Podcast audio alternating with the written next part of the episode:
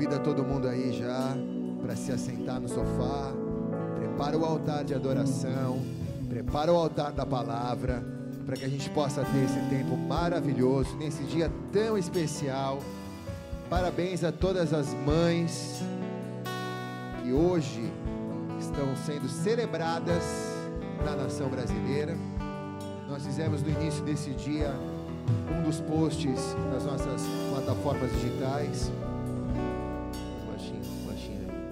Nas nossas plataformas digitais. E ela, essa, essa postagem, ela fala de uma homenagem que nós fazemos a todas as mães que partiram para a glória nesse período de pandemia.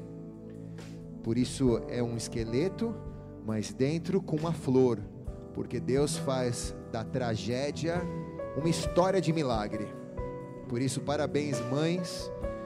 E eu quero celebrar esse Dia das Mães no início desse culto, começando com o Salmo 84, que diz assim: Como é agradável o lugar da tua habitação, ó Senhor dos exércitos. Sinto desejo profundo, sim, morro de vontade de entrar nos pátios do Senhor. Com todo o meu coração e com todo o meu ser clamarei ao Deus vivo. Até o pardal encontrou um lar e a andorinha faz um ninho e cria os seus filhotes perto do teu altar, ó Senhor dos exércitos, meu rei e meu Deus. Como são felizes os que habitam na tua casa, sempre cantam louvores a ti. Como são felizes os que em ti recebem forças, os que decidem percorrer todos os teus caminhos. E aqui para as mães, quando passarem pelo vale do choro, ele se transformará num lugar de fontes revigorantes, e as primeiras chuvas os cobrirão de bênçãos. Eles continuarão a se fortalecer e cada um deles se apresentará diante de Deus em Sião. Ó Senhor Deus dos exércitos, ouve a nossa oração, escuta, ó Deus de Jacó. Ó Deus, olha com favor para o rei, nosso escudo, mostra bondade ao teu ungido. Um dia em seus pátios é melhor do que mil em qualquer outro lugar. Prefiro estar na porteira ou como porteiro da casa do meu Deus do que viver na morada dos perversos. Pois o Senhor Deus é nosso sol, é nosso escudo, Ele nos dá graça e honra. O Senhor não nega bem algum aqueles que andam no caminho certo. Ó Senhor dos exércitos, como são felizes os que em Ti confiam. Amém e amém. Espírito Santo, seja bem-vindo essa noite entre nós. Visita esses milhares e milhares de lares Visita cada uma das vidas. Nós somos um aqui conectados através dessas plataformas, desse sinal digital. E pedimos a Ti que a Tua presença nos una no céu, de tal maneira que o louvor que entoamos a Ti suba às regiões celestiais. E assim o céu se abra sobre a nossa vida, sobre a nação brasileira, nesses dias difíceis. Nós levantamos a nossa adoração ao Senhor como uma arma de resistência e dizemos: És bem-vindo entre nós. Aleluia! O meu amado, o meu amado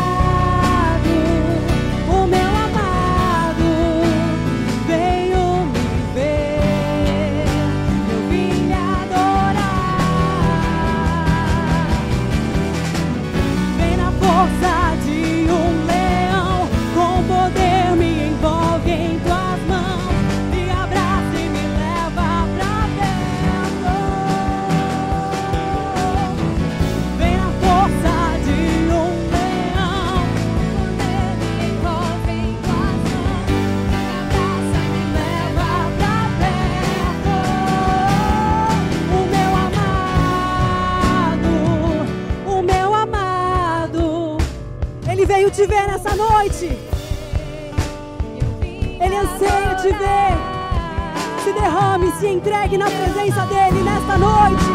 Ele quer falar contigo. Oh, vem ouvir o que ele tem para te dizer. Eu vim te adorar. Entregue o seu melhor louvor a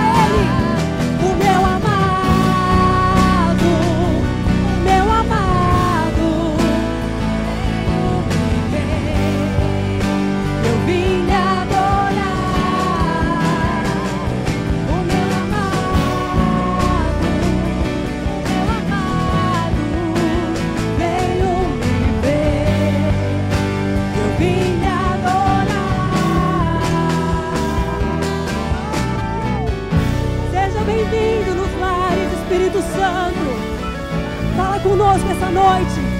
Vem ser adorado, porque nós queremos te entregar o nosso melhor louvor, a nossa melhor adoração, Senhor, por tudo que o Senhor é para nós.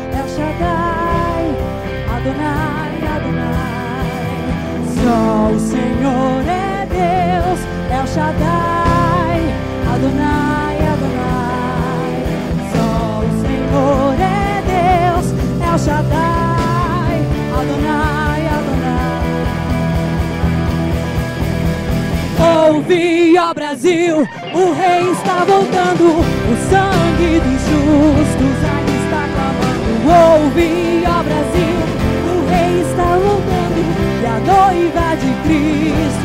Se prepare, Roma, Babilônia, o rei está voltando,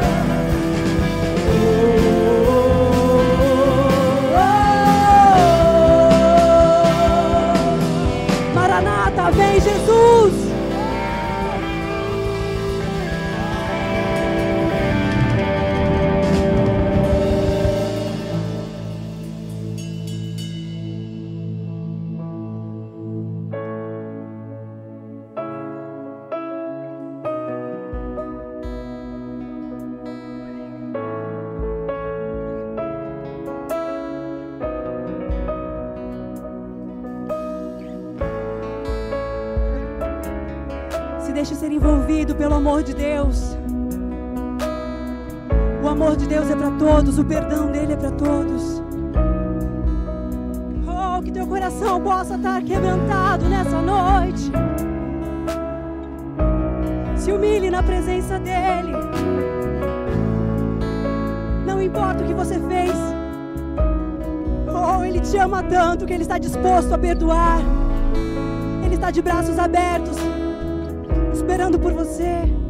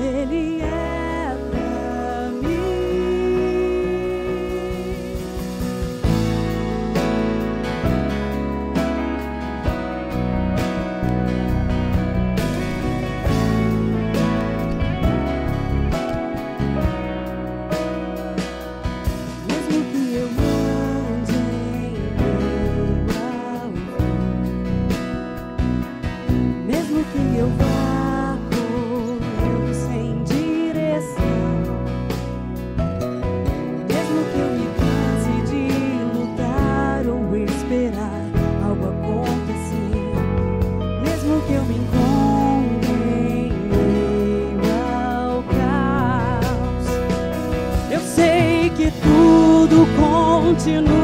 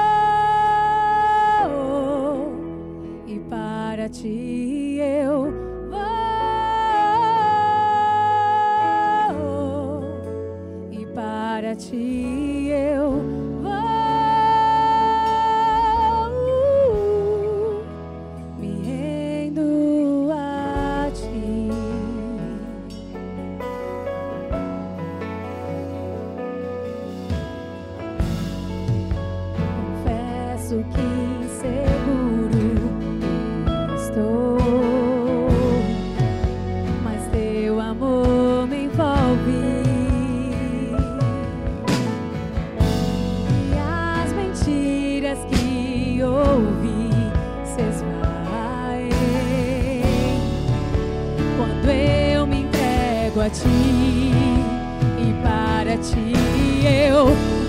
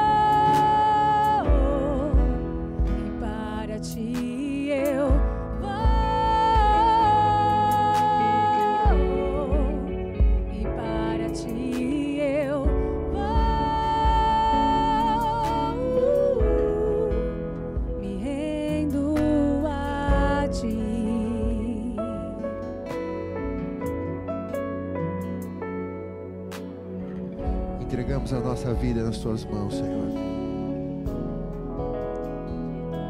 Na certeza que o Senhor não nos irá desamparar. Com a plena confiança e convicção que os teus olhos estão inclinados, que os teus ouvidos estão inclinados para ouvir a oração, os teus olhos atentos para tudo que o nosso coração tem produzido de clamor, de dor, de desespero, de preocupação. Na certeza mesmo que quando cruzamos esse vale da sombra da morte, esse vale de Baca, o Senhor produz fontes de vida através da morte. Por isso nós confiamos a Ti mais essa semana, Pai, como se fosse a última das semanas em que nós temos que viver nessa condição adaptadas. Nós confiamos essa semana a Ti, Senhor, e te pedimos que o Senhor nos sustente, nos ampare, guarde a nós e a nossa casa, guarde a nós e as nossas empresas e negócios, protege as nossas vidas e a vida dos nossos negócios. Cobre com teu sangue, Senhor. Cobre com teu sangue os umbrais da nossa porta, para que o anjo da morte não nos encontre. Nos auxilia, Senhor, a produzir, a produzir frutos de arrependimento nesse tempo que estamos vivendo. Nós nos derramamos aos teus pés nesta noite. Nós e toda a igreja reunida agora em milhares e milhares de lares. Nós nos reunimos aqui, Senhor, neste lugar espiritual, chamado Tua Presença. Nós nos lançamos nas, nas Tuas mãos. Nós nos sentimos seguros quando o Senhor habita em nós. E a atmosfera da nossa casa não é a mesma depois que nós abrimos a janela dos céus e permitimos que a tua presença venha inundar as nossas casas. Senhor tem tirado toda angústia, todo desespero, todo desejo de morte, todo espírito de depressão, todo espírito de medo.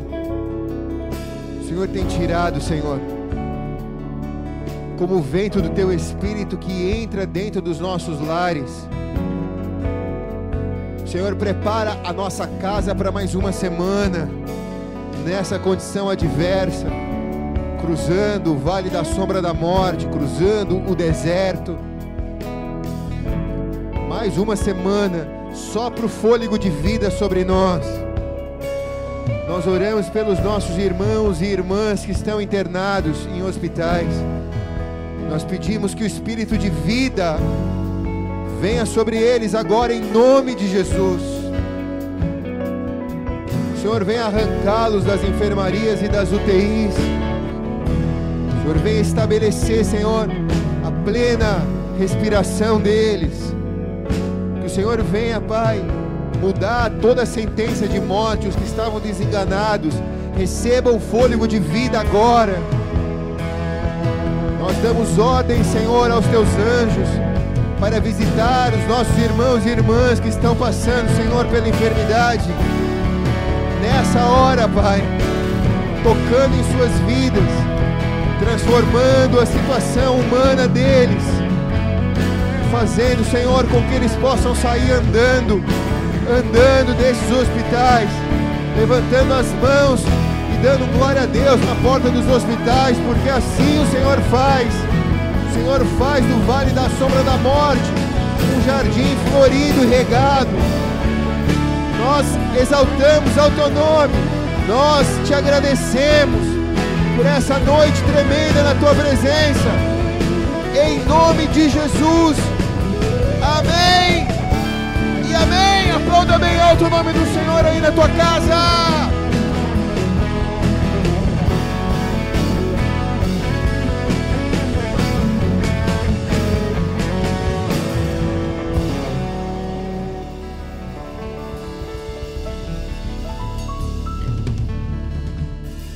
Glória a Deus. Glória a Deus. Amém, amém, amém, amém. Pode voltar a luz aqui para cima do altar.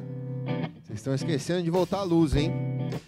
Volta a luz e pode diminuir um pouquinho o retorno aqui, Gade. Aí. Aí. Aí, aí. Som. Ah. Ok.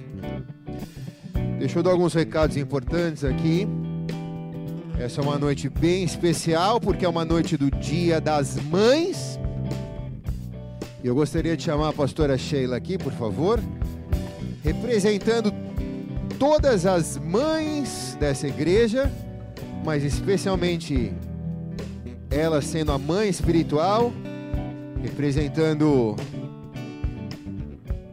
todas as mães que nesse momento estou percebendo que está esquisita a iluminação, não bateu. Tem uma sombra aqui. Não bateu, cara, tá? Quero agradecer a pastora por ser uma mãe para todos nós. Vocês concordam ou não? Uma mãe cheia de paciência, mas também de autoridade. Agradecer você, mãe, por nos ajudar e nos auxiliar a ter uma vida com Deus, como tem sido importante a gente ter a tua, o teu DNA na nossa formação. Você está super simpática com essa máscara. Parece a feiticeira evangélica. Se converteu, né?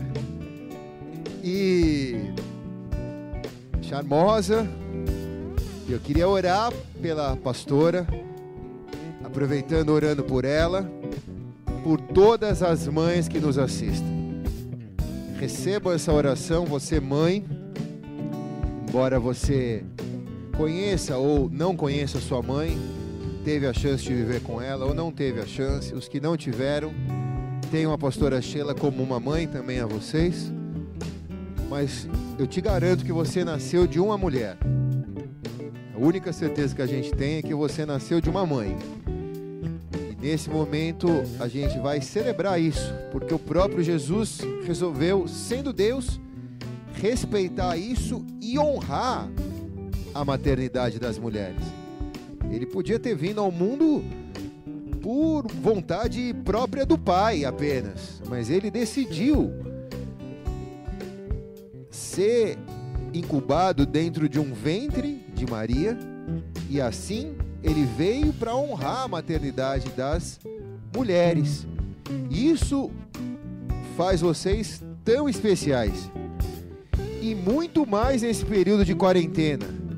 Porque hoje a mãe na quarentena, ela é mãe, professora, é, auxiliar de limpeza, cozinheira, médica, às vezes enfermeira, porque começa a ter alguma coisa, não dá para ir para o hospital, é a mãe que vai ali, que resolve, que já soluciona. Então a mãe hoje tem administrado todas as funções dentro de casa e glória a Deus por elas. Vamos dar uma salva de palmas a Jesus por todas as mães.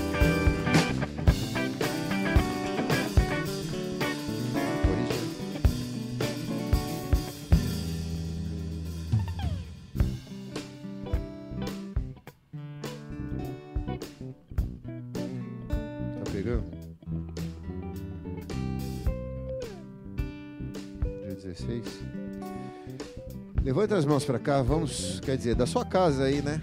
Ou melhor, se você tá com a sua mãe aí, ou a mãe da casa, né? Às vezes são duas mães da casa, né? Porque eu vejo nas fotinhos dos stories de vocês, às vezes tem a vovó e tem a mamãe junto. Então são as mães da casa, né? Então vai até essa mãe, coloca a mão sobre ela. Pai, nós queremos te agradecer por todas as mães. Te agradecemos, Jesus, por o Senhor ter nos feito como filho do ventre de nossas mães. Por isso nós abençoamos as nossas mães.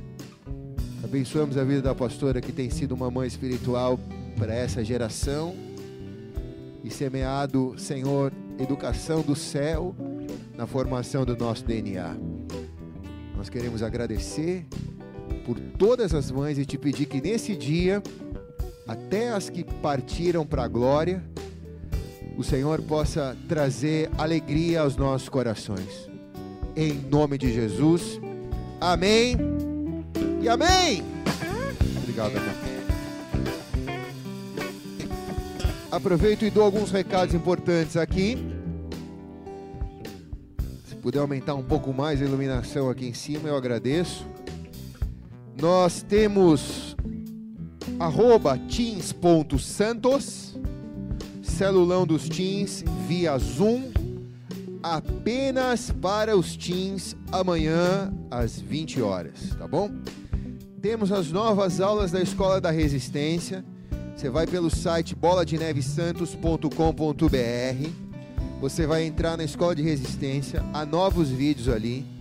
É importante que você assista, é importante que você treine, é importante que você se capacite, é importante que você tenha ferramentas, armas estratégicas para que você possa vencer esse período de recessão financeira, de crise global e saiba reinventar o teu negócio, reinventar a tua empresa. Ali a gente tem dado informações técnicas, mas também espirituais para você seguir em frente, tá bom? Na próxima quinta-feira, dia 14 do 5 às 21 horas, nós temos mais uma das ministrações do culto do Recri. Será ao vivo pelo Insta, pelo Face e pelo YouTube. pr.eric Viana, ok? Também no arroba Bola de Neve Santos, dia 16 do 5 às 20 horas, nós temos um encontro, uma live para pais, mães e obreiros de crianças e adolescentes. A gente vai estar recebendo a visita, isso está sendo muito prático, né? Porque agora a gente com clique a gente recebe visita de pessoas que são técnicas ou técnicos em determinadas áreas. E nós vamos receber o irmão René Vale, autor do livro Adolesceu e Agora. Ele é líder do ministério Grow Start. E aí a gente vai recebê-lo nessa live para que ele forneça para nós, pais, mães e obreiros de crianças e adolescentes, treinamento apostólico, treinamento profético, para que a gente possa equipar os nossos filhos, os nossos adolescentes, para eles terem um futuro certo na presença de Deus, sem se desviar nem para a direita e nem para a esquerda. Quem concorda diz amém. Amém. Não estou vendo a minha auxiliar hoje aqui, então eu queria que nesse momento você já coloque na tela aí o nosso QR Code, já está na tela. Então, com esse QR Code, você pode clicar e fazer as suas doações, a sua oferta e o seu dízimo, melhor dizendo. Você que nos visita e que nos assiste pela primeira vez, fica tranquilo, você não veio para dar, você veio para receber. Isso é para quem entende para quem participa da importância desse momento, da lei da semeadura. Clicando nesse QR Code, vai abrir para você um aplicativo que é o Colabore.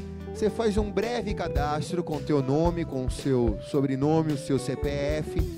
Você vai escolher a igreja que você frequenta, se é a Bola de Neve Santos, você vai clicar Bola de Neve Santos, você vai digitar o valor que você quer ofertar você vai colocar o teu cartão de crédito, isso não vai ficar salvo. Gostaria que ficasse, mas não ficará salvo por critérios de segurança. Então a gente tem que fazer isso todo domingo, a gente tem que acabar fazendo isso. E ao fazer isso, você recebe imediatamente no seu e-mail, no e-mail cadastrado, o seu comprovante da doação. Pastor, tenho dificuldade porque não trabalho com cartão de crédito. Como eu faço? No horário comercial da igreja, das 9 às 5, de segunda a sexta-feira, você pode vir aqui na recepção da igreja, nós montamos um lugar para receber as pessoas que vão trazer essas ofertas. Nós temos um segurança na porta da igreja que vai te trazer, que vai te receber com toda a segurança. E nós vamos te dar um envelope, você vai colocar isso no envelope para que a gente mantenha toda a descrição na sua oferta. E imediatamente isso é registrado quando ele você deposita, quando você coloca ali na tesouraria, isso já vai para o nosso sistema de dízimos e ofertas. Então, só passar aqui, você passou, você já faz a sua oferta. Pô, faço na máquina geralmente, não uso mais dinheiro, pastor. Então as máquinas também estarão disponíveis aí na porta da igreja. Nós temos grandes desafios como igreja, temos grandes desafios como ONG. Aqueles que nos assistiram é, na live de ontem, foi uma live espetacular, super produção, né? Vamos ver se nós repetimos isso com uma nova equipe de louvor e nós tivemos ali a oportunidade de apresentar os projetos sociais que são sementes, são resultados das sementes que plantamos. É importante a gente apresentar o resultado da semente que plantamos para você ver como a árvore cresceu e quão frondosa a árvore é e quão fruto a árvore tem dado. Porque se não há frutos, como nós vamos falar de fé? Porque a fé sem obras é morta. Então fazemos questão de mostrar as obras para que as obras falem da fé que nós escolhemos ter com Deus.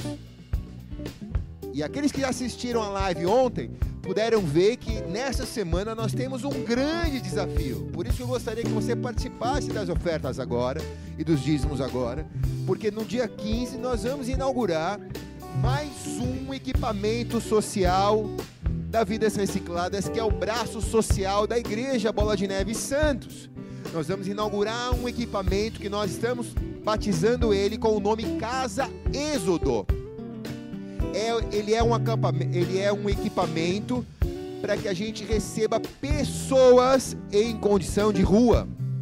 Pessoas que estão morando em rua, não são pessoas de rua, não são moradores de rua, são pessoas, são seres humanos que estão vivendo em uma condição de moradores de rua. Então nós vamos receber 50 pessoas, nós vamos é, abrigar essas pessoas, elas não vão dormir conosco apenas, elas vão morar conosco durante três meses. Esse é o protocolo social do projeto que nós escolhemos durante três meses. E nós vamos trabalhar arduamente para que a gente tire a rua de dentro dessas pessoas não apenas tirar elas da rua, mas tirar a rua de dentro delas. Então nós vamos trabalhar arduamente nesse projeto. Nós já estamos com a equipe em treinamento, nós já estamos em vias de inaugurar agora no dia 15, 14 e 15. E nós já vamos receber nessa primeir, nesse primeiro momento uma quantidade de pessoas em condição de rua. E eu preciso da colaboração de todos vocês. Primeiro da oração e da colaboração de todos vocês. Nós precisamos essa semana adquirir equipamentos para poder receber essas pessoas em honra. Então eu preciso que você participe, eu preciso que você colabore, tanto tanto no site da Vidas Recicladas, ali também há outras opções para que você participe, quanto nesse momento no botão colabore aí, por esse QR Code que você vê na sua tela. Muito em breve nós já vamos apresentar os primeiros frutos da casa Êxodo. Quem pode dar um glória a Deus por isso aqui?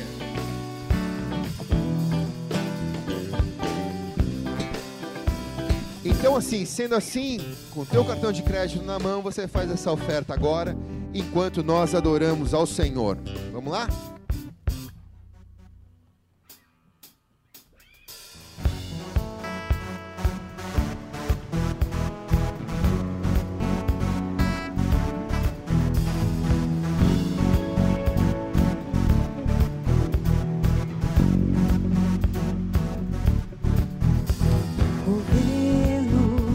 Impérios, soberbas passarão.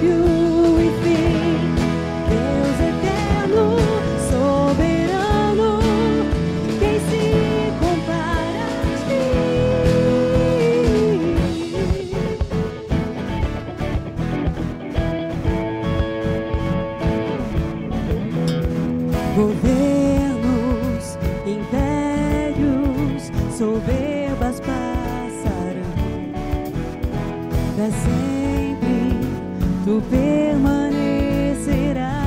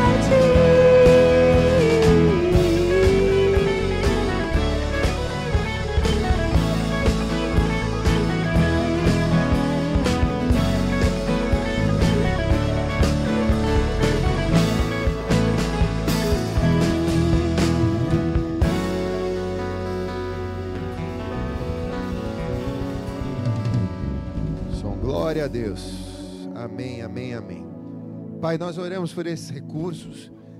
Te agradecemos porque nesse momento de tanta tristeza pela morte de entes queridos, o Senhor tem nos dado a chance de trazer uma palavra de esperança e de paz. Nós estamos crendo, Senhor, que tudo isso vai passar e que nós vamos sair disso, Senhor, edificados na tua presença, com mais de ti e com menos de nós. Por isso, nessa hora, faz esses recursos tocarem na vida de pessoas em condição de rua e tantos outros projetos que o Senhor queira nos desafiar, nós estamos prontos para ir contigo, Senhor. Em nome de Jesus. Amém. E amém. Tá bom assim, Samuca. Ficou bom. A luz ficou boa assim. Baixa só um pouquinho aqui, Gatti. Só o meu retorno. Só um, um pinguinho. Amém. Ficou bom aí para vocês da câmera? A luz? Acertou aí, Samuca? Queria te convidar aí comigo na palavra do Senhor no livro de Gênesis, capítulo 30, versículo 1. Esse é o dia das mães. E eu acho que eu já preguei de todas as mães da Bíblia. Então eu pedi ao Senhor para que Ele me lembrasse de algo importante relacionado às mães, para que não só pudéssemos celebrar o Dia das Mães em uma mensagem temática, mas pudéssemos tomar ensinamentos da parte de Deus para esses dias difíceis. Eu queria ir com você em dois textos, Gênesis capítulo 30, versículo 1, que diz assim: Vendo Raquel que não dava filhos a Jacó, teve inveja de sua irmã e disse a Jacó: Dai-me filhos, senão eu morro. Vamos ler de novo. Vendo Raquel que não dava filhos a Jacó, que não dava filhos a Jacó, teve inveja de sua irmã e disse a Jacó: Dai-me filhos, senão eu morro. Raquel, mãe de José. Agora vai comigo em 1 Samuel capítulo 1.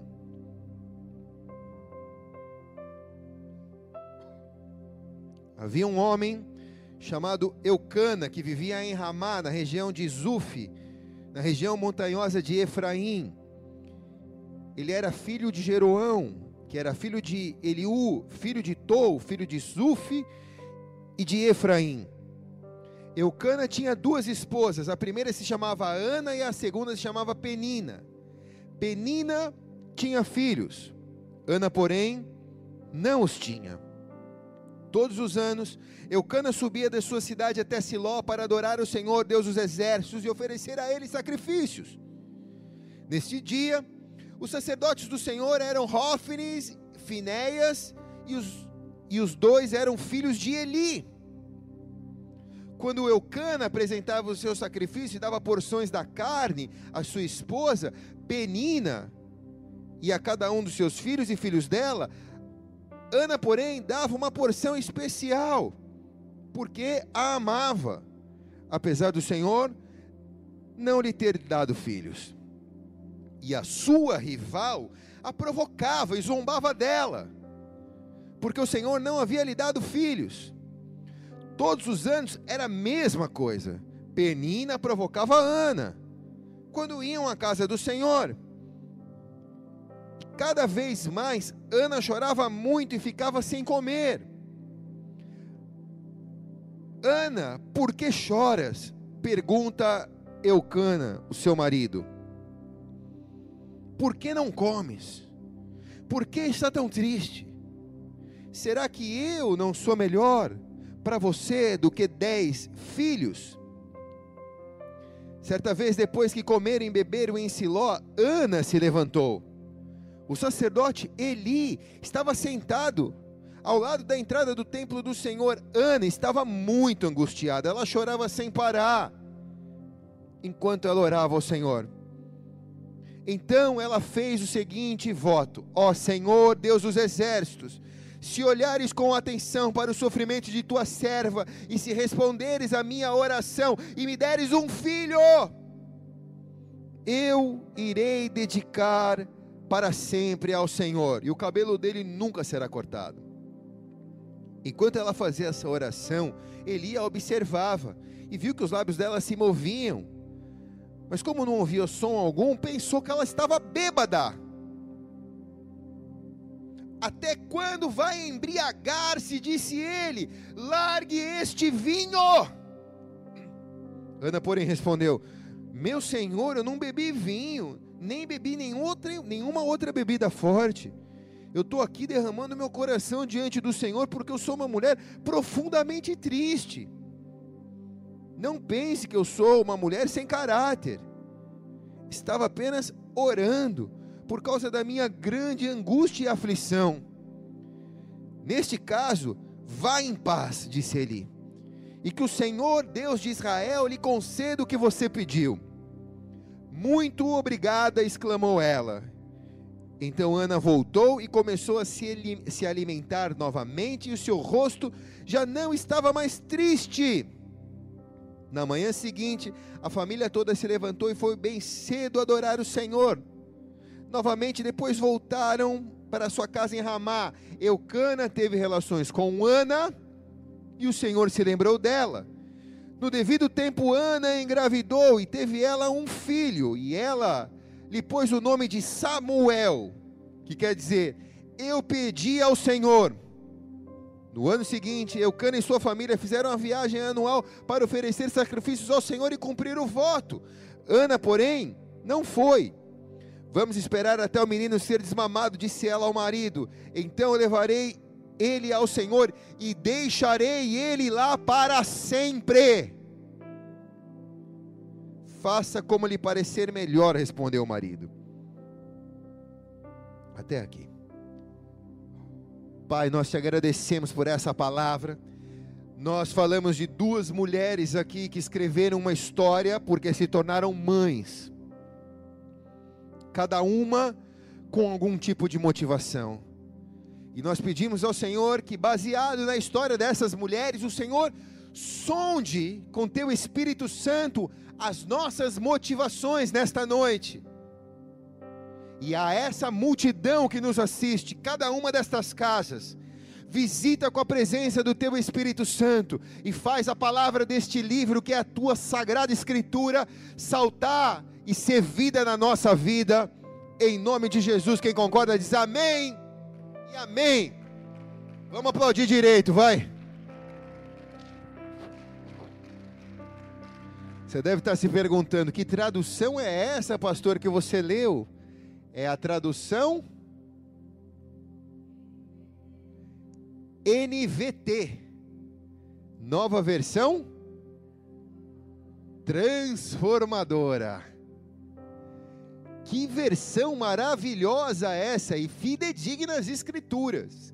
Você pode ir na King James, que é a mais tradicional das traduções bíblicas, e pegar essa NVT, que a pastora me falou agora no carro, eu baixei e falei: Meu Deus, parece que é uma Bíblia nova que eu estou lendo. Espetacular essa tradução, espetacular essa tradução.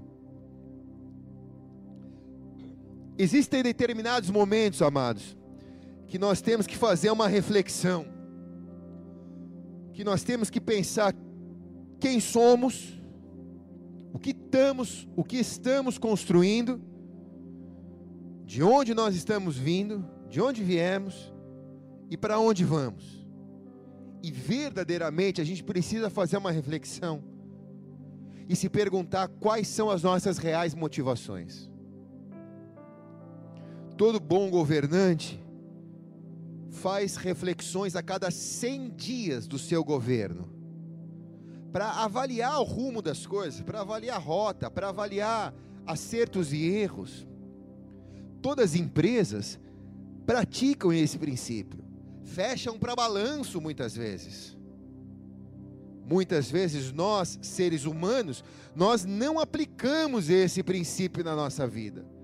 Nós nunca paramos para nos avaliar, para pensar de onde a gente está vindo, para onde a gente vai.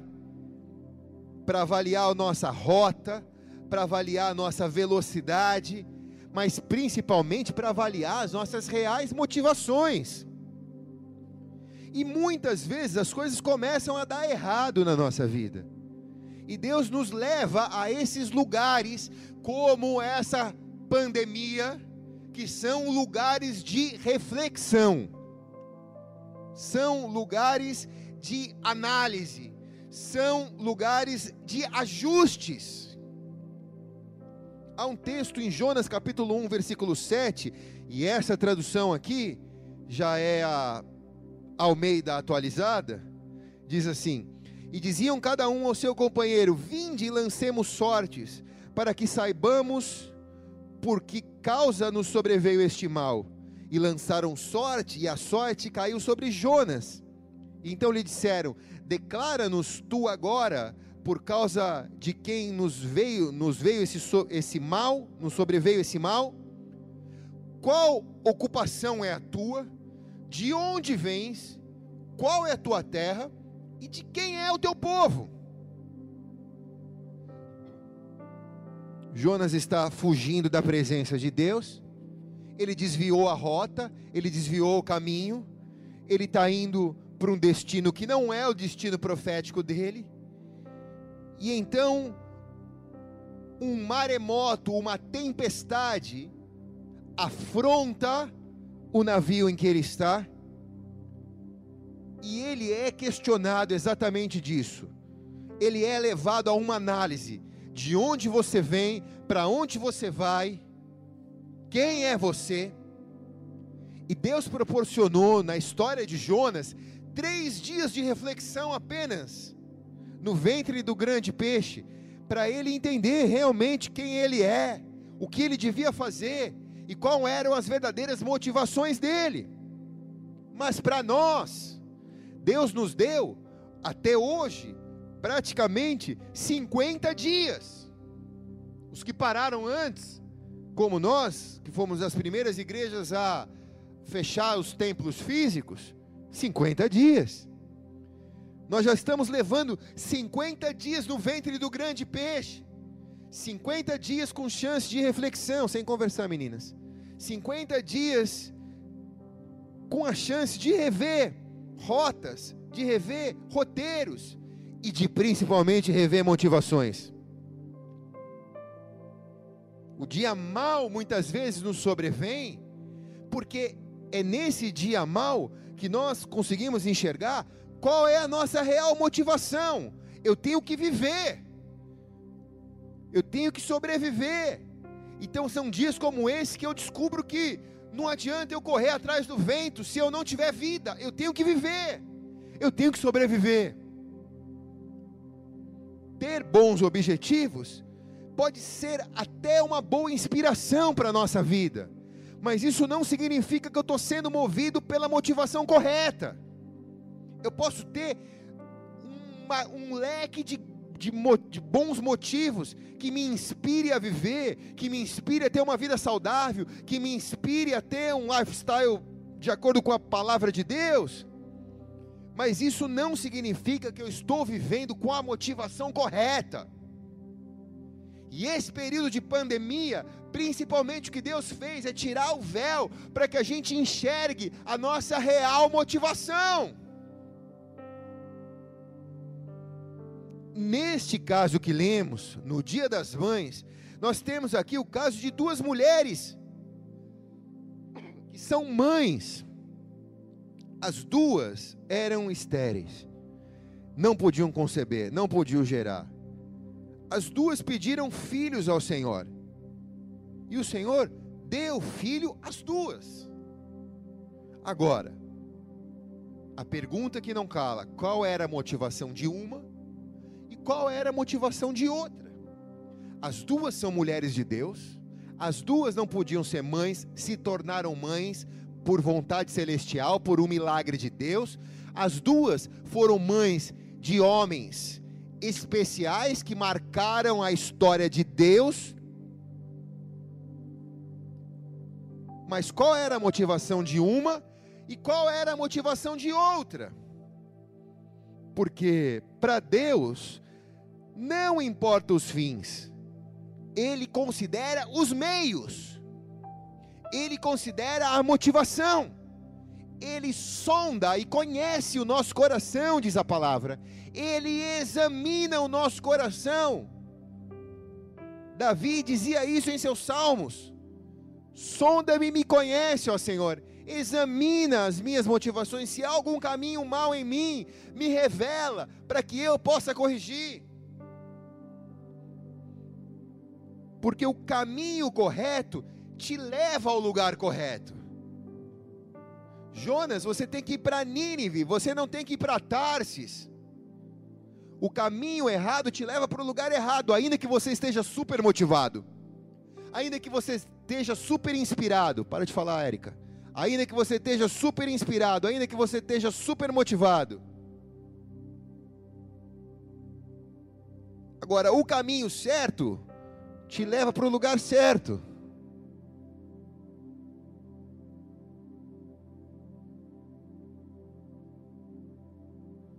O caminho certo te leva para o lugar certo. Por isso Jesus disse: Eu sou o caminho, a verdade e a vida. Ele disse: Eu sou a porta. Nesse caso, nós vemos Raquel, mãe de José, esposa de Jacó, orando a Deus e pedindo para ser mãe. O que motivava ela foi que ela teve inveja de sua irmã. Então ela pediu filhos para Deus, para competir com a sua irmã, para poder dizer para sua irmã que ela também podia ser mãe e para mostrar para sua irmã que ela também era amada ou que Deus também atendia a ela, ou que ela também era agraciada. Ela é a mãe de José, nada mais e nada menos do que José, o grande José, um dos patriarcas da nação de Israel. Agora, isso não anula o fato de que a motivação inicial dela para levar ela àquele milagre não era muito nobre ela buscava a Deus movida por inveja, movida por competição, movida por ter para mostrar para os outros que ela também tinha. Do outro lado da moeda, nós vemos Ana, mãe de Samuel, esposa de Eucana. Parece nome de mulher, mas Eucana é um homem. Ela também pediu para ser mãe ela também não podia conceber. Deus também atendeu o clamor dela, e como lemos aqui, ela consagrou esse menino a Deus. Nós lemos o texto inteiro e vimos que no período que ela está se apresentando para Deus, qual era a motivação dela? Diz que ela chorou amargamente. Ela orava ao Senhor e chorava abundantemente a alma dela estava amargurada. Ela também sofria afronta de Penina, da sua concorrente. Ela também sofria pressão da sociedade. Ela também era questionada porque não era graciada por Deus para ser mãe. Mas o que movia ela não era ter para mostrar para os outros que ela tinha mas era o desejo de ser mãe para dar o filho ao Senhor. Ela se torna mãe de Samuel, o cara que ungiu Davi, rei.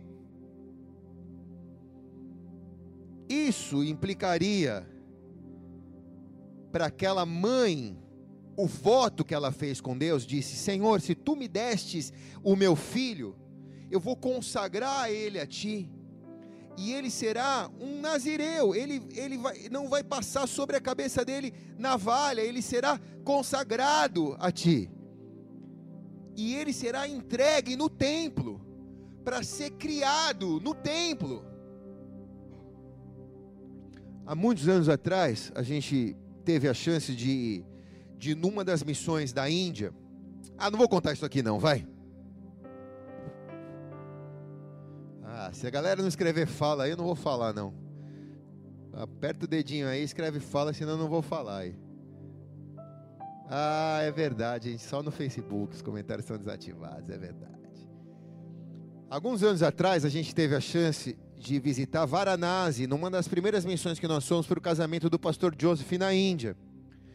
E Varanasi é uma cidade milenar, uma cidade que é a capital do budismo e do hinduísmo, uma cidade de milhares e milhões de deuses, de todos os templos possíveis e imaginários do hindu, uma cidade que respira uma santidade profana, uma cidade que respira uma adoração profana, e uma cidade que os hindus creem que aqueles que são cremados ali naquela cidade e as cinzas lançadas no rio Ganges, é, eles interrompem o ciclo de reencarnação. Então, todas as pessoas vão para lá para morrer naquela cidade. E dentre os lugares que nós visitamos, era uma casa que chamava Casa de Acolhimento, que todos os moribundos da Índia que iam morrer, eles eram jogados naquela casa que era como é um prédio em ruínas, e eles ficavam jogados ali, agonizando, esperando o momento de morrer, para serem cremados ali na margem do Ganges, na cidade de Varanasi, e interromperem o ciclo de reencarnação. Tamanha desgraça que é a vida deles ali. Tipo, sofri a vida inteira, então vou morrer mesmo, então vou para ali, espero morrer ali, para que quando eu morrer, alguém me creme ali e eu interrompo o ciclo de, de reencarnação. Mas um dos lugares que nós visitamos ali, além desse crematório, nós visitamos a escola dos futuros Brahmas, que são os sacerdotes do hindu, do hinduísmo. E ali nós pudemos entrar. O guru era um cara asqueroso, grandão, pá, tipo nojento.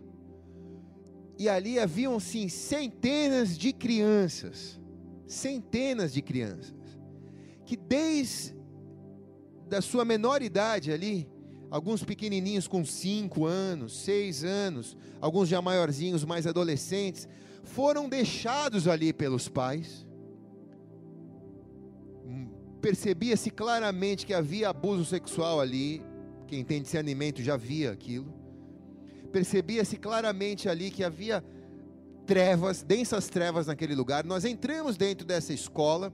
Nós estávamos fazendo um documentário, então, ah, pá, documentário brasileiro, TV brasileira, TV brasileira. Aí entramos ali e a gente pôde ver aquelas crianças ali sendo jogadas para serem cuidadas por aquele, aquele cara ali. Cara, aquilo doeu tanto para mim, porque eu imaginei quão difícil devia ser para um pai mesmo crendo que estava fazendo melhor para o seu filho, deixando ele ali para que ele liderasse o hinduísmo nas nações no futuramente, né? Quando a criança crescesse, mas quão difícil foi deixar ele ali naquela condição, embora a cultura já tivesse preparado ele para aquilo, ele ia ter que virar as costas e ir embora para casa, e a criança ia ter que aprender a viver ali, aquele cara ia ser o futuro pai daquela criança. Não era nada fácil. A situação era tão deprimente que Deus pediu: levanta o acampamento, sai daqui rápido. Nós saímos daquela escola rapidamente. Ninguém entendeu. Eu falei: Deus mandou sair, acabou, acabou a matéria, acabou a matéria. Nós saímos dali, fechamos a porta e falamos: Cara, não, não quero voltar ali nunca mais. Estou te contando isso porque, salvo as proporções, era mais ou menos o voto que Ana fez com Deus. Ana ia ter que pegar o menino quando o menino, o menino fosse desmamado, com cinco poucos anos, pegar esse menino pela mão, ir até ali o templo e deixar na mão de um cara que aqui entre nós era tão asqueroso como aquele guru hindu. Embora ele fosse um sacerdote do Senhor. Eli. Eli era um sacerdote profano. Rófines e Finés, que eram seus filhos, a Bíblia diz que profanavam as ofertas do templo. E ela ia ter que deixar o seu filho para ser cuidado por aquele homem, cara. Educado por aquele homem. Qualquer mãe no lugar dela, falaria: Não, Deus. Quando Eli morrer e um sacerdote estiver ali, que for um sacerdote de Deus, que faça tudo o que é certo, que cumpra a lei de Levíticos, de Deuteronômio, que faça tudo certinho, aí eu cumpro a minha promessa. Mas eu não vou deixar o meu filho na mão de um cara que me chamou de bêbada quando eu estava orando no templo para ser mãe.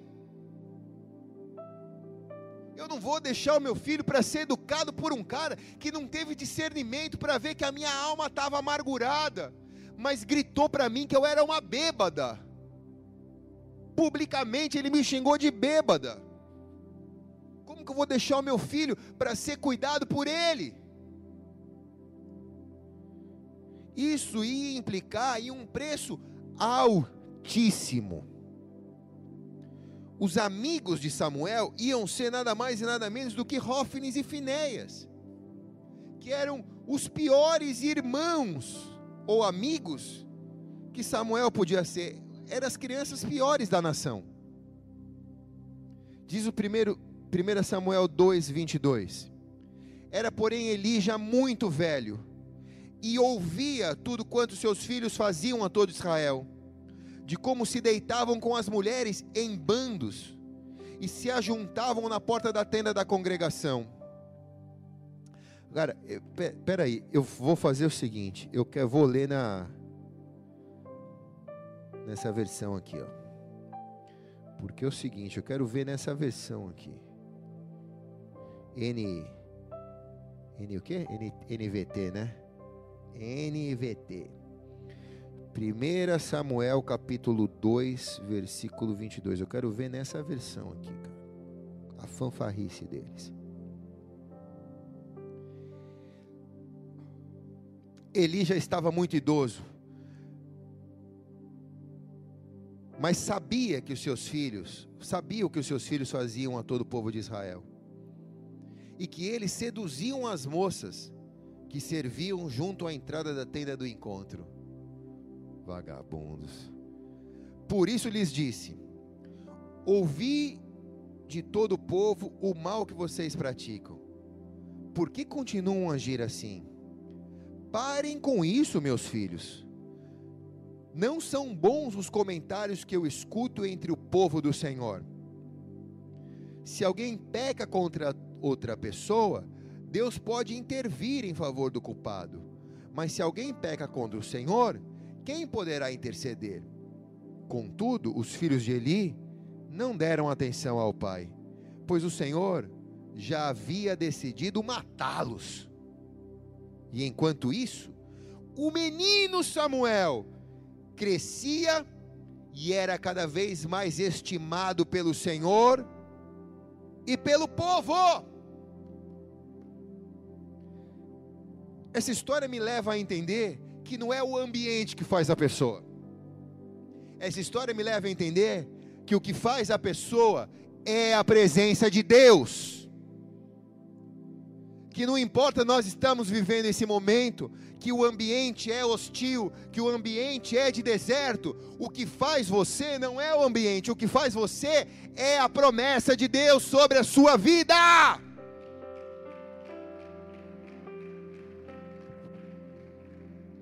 Mesmo diante de maus exemplos, a Bíblia diz que Samuel crescia na presença do Senhor, cara mesmo diante de uma igreja que não prega sobre o pecado, dentro diante de uma igreja que diz que a graça cobre uma multidão de erros e pecados, mesmo diante de uma igreja abusadora, dentro diante de uma igreja que não doutrina as pessoas à luz da palavra, mas doutrina as pessoas pela motivação e não pela sã escritura. Diz que Samuel crescia perante a presença do Senhor. Então, nesse mundo que é tão racional, eu preciso ter uma fé irracional. Muitas vezes para ver além do cenário atual. Eu preciso, diante do cenário atual, avaliar as minhas motivações.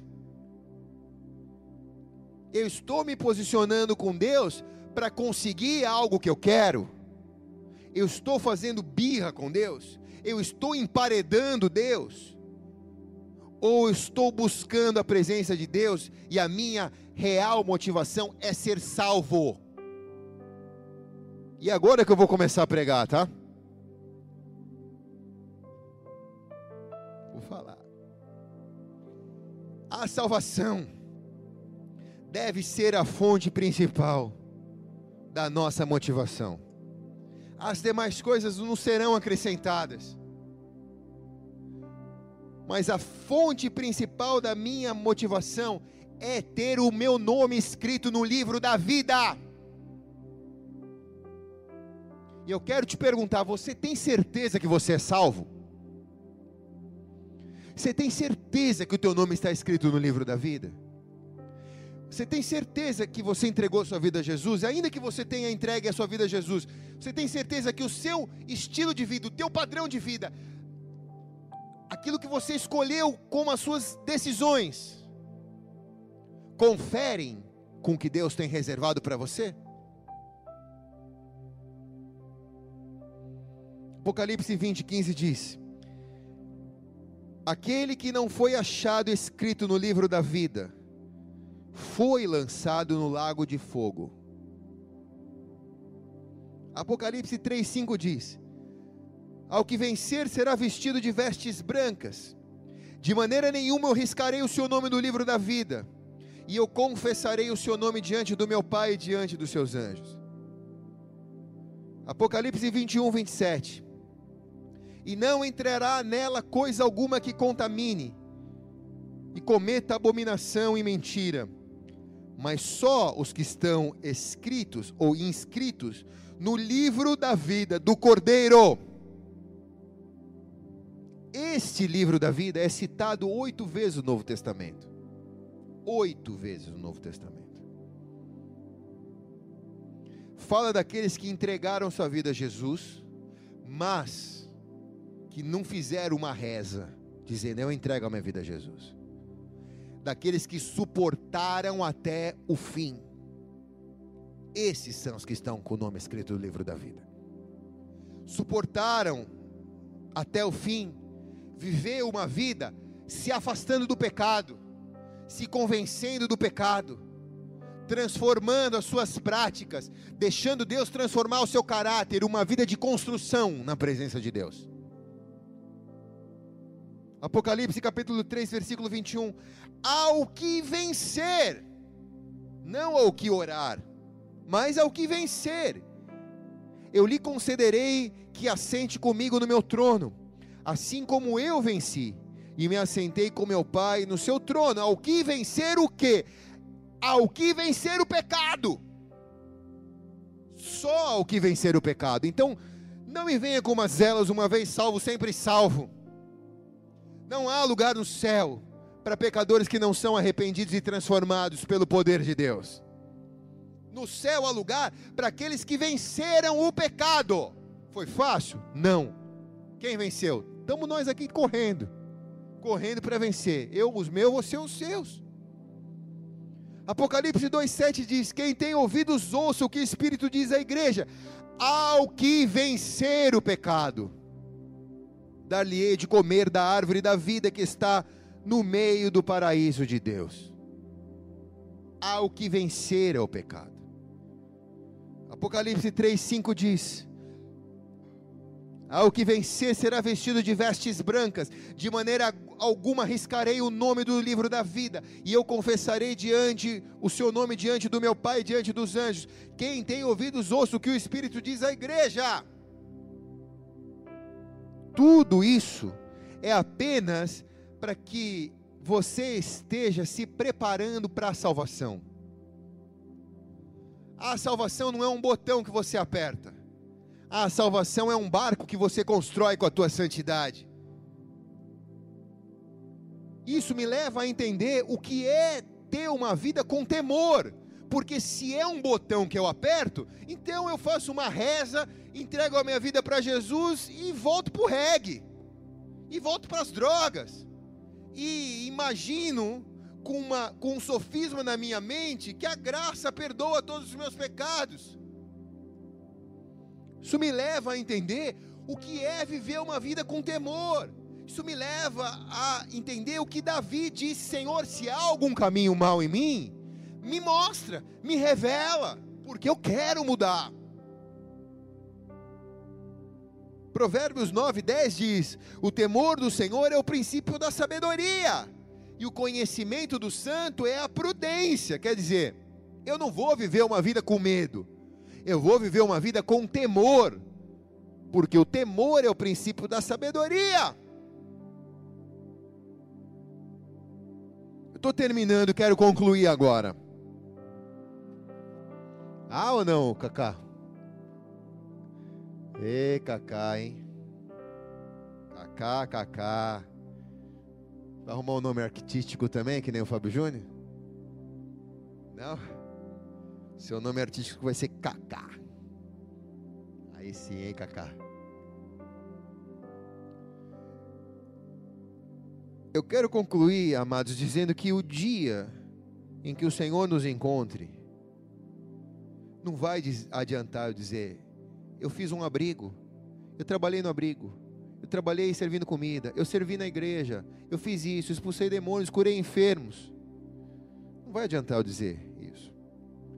No dia que o Senhor nos encontrar, o que vai valer nesse dia é quais foram as minhas motivações as minhas motivações foram as foi a correta ou não foi a correta? Eu fiz para mostrar para os outros que eu era tão bom, não podia ter filho, agora tenho? Ou eu fiz para entregar para o Senhor o meu filho? O que vai valer nesse dia é a verdadeira motivação.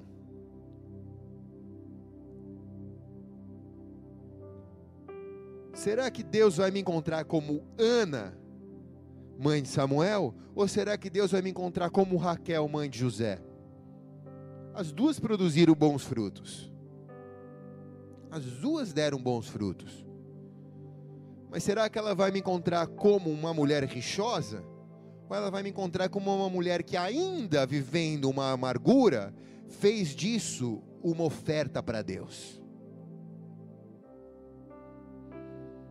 Eu oro para que eu e você tenhamos uma vida onde as nossas escolhas, as nossas decisões, permitam ter o nosso nome escrito no livro da vida. Permita ter o nosso nome escrito no livro da vida. Que o meu nome não seja riscado, porque eu não dei motivo para ele ser riscado nem tirado. Que o meu nome seja mantido, porque Desde o primeiro dia que Deus escreveu o meu nome no livro da vida, eu busquei ter uma vida de acordo com a vida do livro da vida. Por que o livro é o da vida? Porque eu tenho que ter uma vida de acordo com o livro da vida. Por isso meu nome permanece no livro da vida. Agora, se eu quero ter uma vida de acordo com a, a vida da terra, a vida do mundo, a morte do mundo, o meu nome não é digno de estar no livro da vida. Isso é salvação, cara. Isso não é quão generoso você é com o seu dinheiro. Isso não é quão bondoso você é com o seu próximo. Isso não é quão bom você é com as suas esmolas. Isso é qual é a tua motivação. Nós já vamos levar quase 50 dias. E fazendo uma homenagem ao Dia das Mães, eu fico pensando como eu gostaria de ser Ana no dia que Deus me encontrar. Mas quão difícil foi ser Ana. Quão fácil foi ser Raquel, né? Chora, briga, birra. Mas Deus atende. Mas e o legado? E o legado? Eu quero que nessa noite você olhe para você, que a gente já leva 50 dias nessa situação. Nós estamos olhando semana a semana, desde a primeira semana. Eu estou falando para você: mira domingo, mira domingo, mira domingo, mira domingo. Nós estamos olhando semana após semana.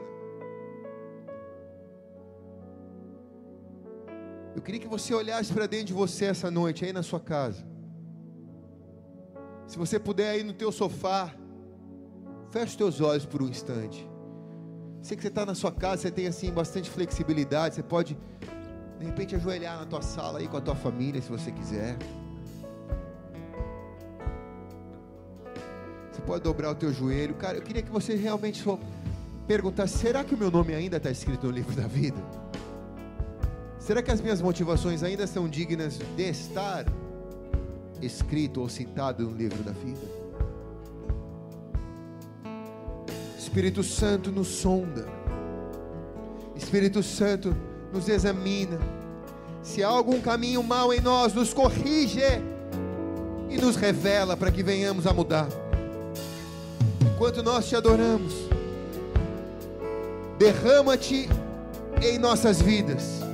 E você na sua casa se derrama diante do Senhor. Vamos adorar o nome dele. Aleluia.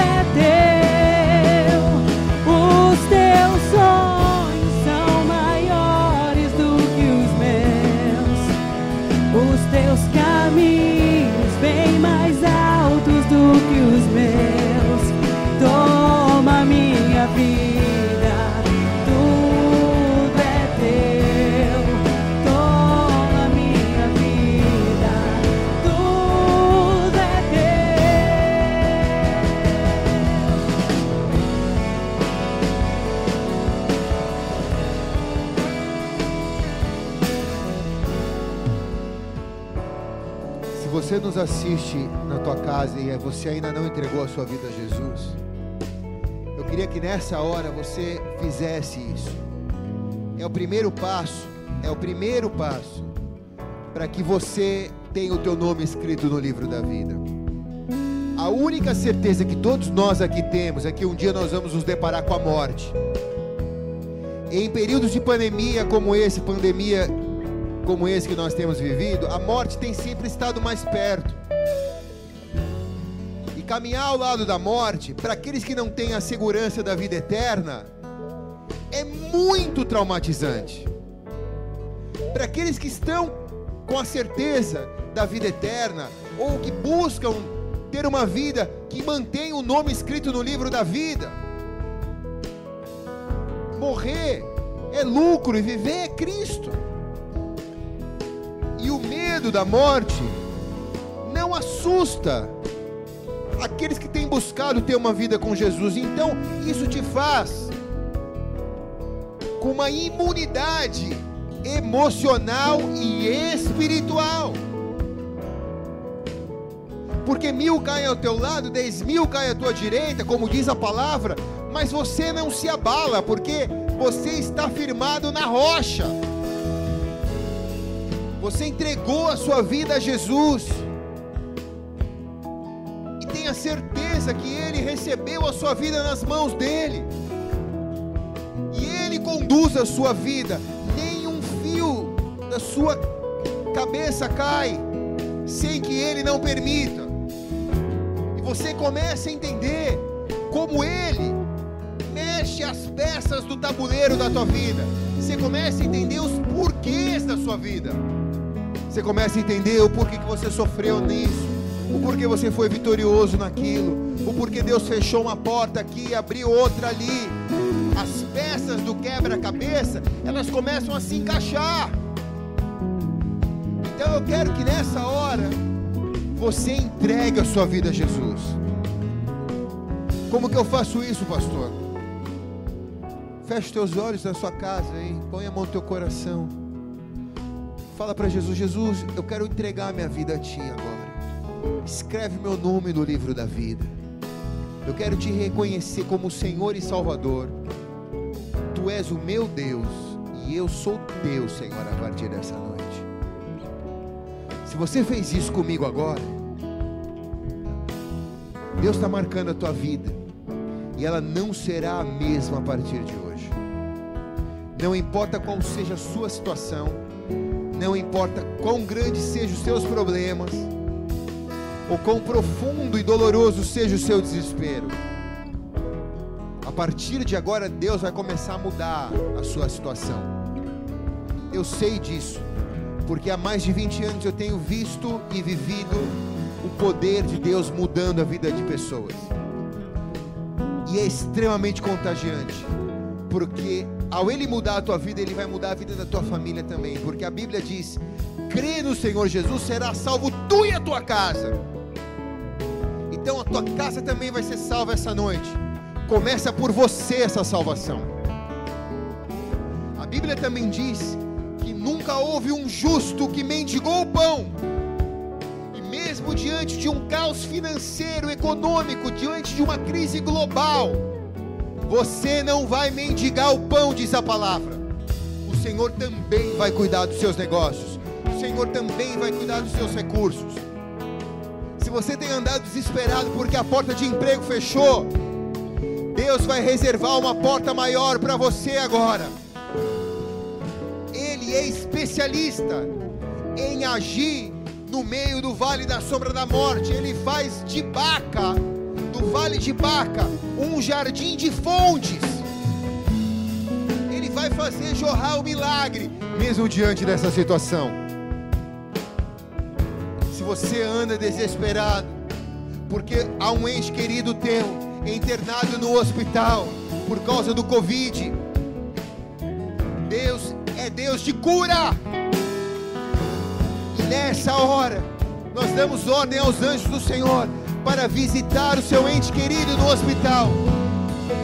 E o Espírito Santo do Senhor visitar ele com saúde e com cura agora, em nome de Jesus. Receba isso agora. Querido Espírito Santo, poderoso Espírito Santo, marca-nos poderosamente com a tua presença agora. Se você fez essa oração pela primeira vez, pelas nossas plataformas digitais, manda um direct para nós, manda uma mensagem no privado para nós, com o teu nome, com o teu telefone. Fala, cara, eu entreguei minha vida a Jesus. Nós não somos dono do livro da vida. Jesus é dono do livro da vida. Ele é a vida, o caminho, a verdade e a vida. O livro é dele. Só que nós estamos correndo para manter o nosso nome ali junto. Então vai ser mais fácil você correr junto do que você correr sozinho. E nós estamos buscando viver um evangelho não de purpurina, mas um evangelho de realidade. Para ter uma vida com conduta digna, para ter o nome mantido no livro da vida. Isso demanda esforço. A gente conta com a graça de Deus, com o perdão e com a misericórdia do Senhor que se renova a cada manhã sobre nós. Ante tudo, a gente luta para manter o nosso nome escrito no livro da vida.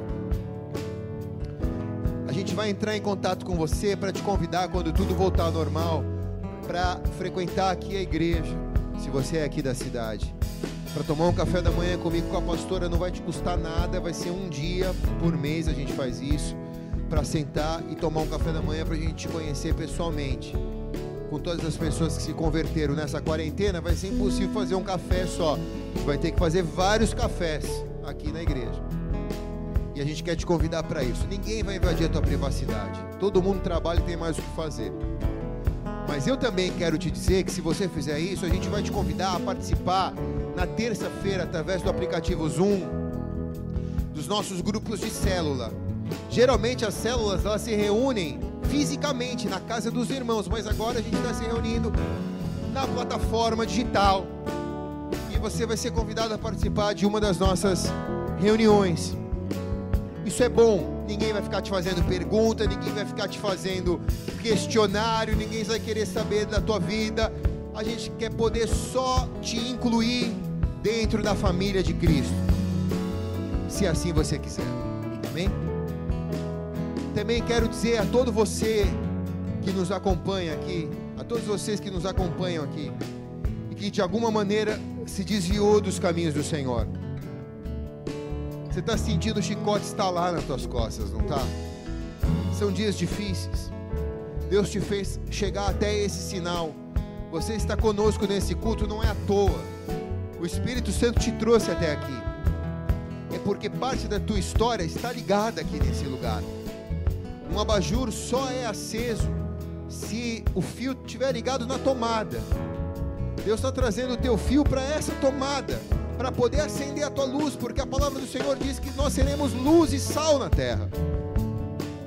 Deus está te sinalizando que se você foi dessa casa, e que se você saiu por motivos de Raquel, por motivos da mãe Raquel, que foi birrenta, que foi movida por motivações erradas, essa semana, procura o teu líder, se acerta com ele. Entre em contato com a igreja, se acerta. Essa semana mesmo já volta a congregar aqui, através das plataformas digitais.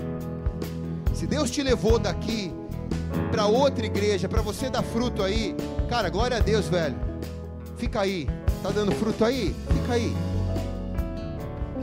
Mas se Deus está te trazendo aqui, é porque você sabe que você está empanturrado e não alimentado. Empanturrado, inchado, você inchou, mas você não cresceu. Para crescer, tem que ter pão fresco, tem que ter água pura. E se Deus está te trazendo aqui, é porque Ele também está falando para você: volta, filho, volta, filho, volta, filho, volta, filho. Ele está bradando para você voltar. Há um tempo de ajustes. E esse é o tempo do ajuste. E o ajuste começa pela motivação. Então recebe isso no teu espírito aí. Em nome de Jesus, Pai, eu oro por todos eles que estão voltando para a casa do Pai nessa noite. Nós dizemos, como filho pródigo, Tu és bem-vindo na casa do Pai. A festa do céu, porque nessa noite você volta, filho amado, filha amada.